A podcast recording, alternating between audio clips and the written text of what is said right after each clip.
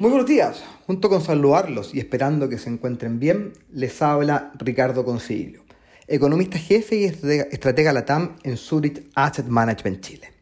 Hoy voy a comentarles acerca del dato de inflación conocido esta mañana.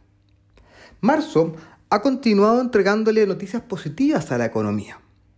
Luego de la sorpresa del crecimiento económico que tuvimos a principios de mes para el IMASEC del mes de enero, esta mañana, el Instituto Nacional de Estadísticas dio a conocer la inflación del mes de febrero, la que sorprendió positivamente, mostrando una caída en el mes de un 0,1%, por debajo de lo que el mercado estaba esperando, que era un incremento de 0,2%.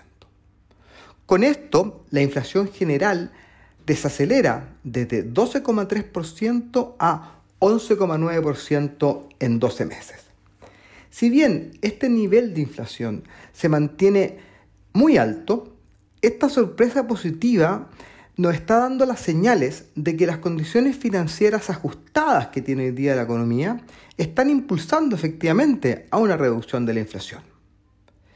De esta manera esperamos que la inflación desacelere rápidamente en los próximos meses, principalmente explicado por el efecto base favorable que tenemos, la caída en los costos de insumos por las menores presiones, sobre la cadena de suministro que existentes hoy día, por el efecto rezagado también que tiene la política monetaria en los precios y por la apreciación cambiaria.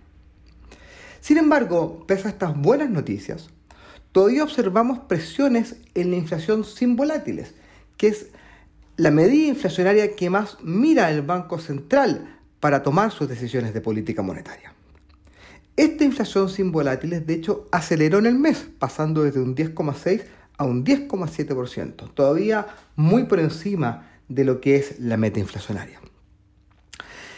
Este tipo de inflación, que hasta ahora ha sido bastante más pegajosa de lo esperado, probablemente tendrá una convergencia más lenta que la inflación general, lo que hará que el Banco Central se mantenga cauto en sus próximas reuniones de política monetaria sin hacer cambios a la TPM en los próximos meses.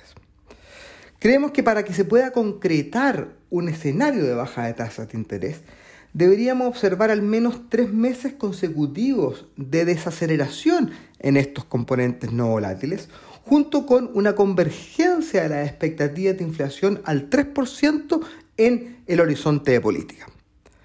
Estimamos que este escenario podría comenzar a concretarse próximamente, con lo que el Banco Central podría comenzar a reducir la TPM en el mes de junio o bien durante el tercer trimestre de este año. Esperamos que este comentario haya sido de su interés. Y recuerden que pueden, que pueden encontrar toda la información acerca de nuestros productos y fondos en nuestro sitio web zurich.cl. Muchas gracias y que tengan una muy buena semana.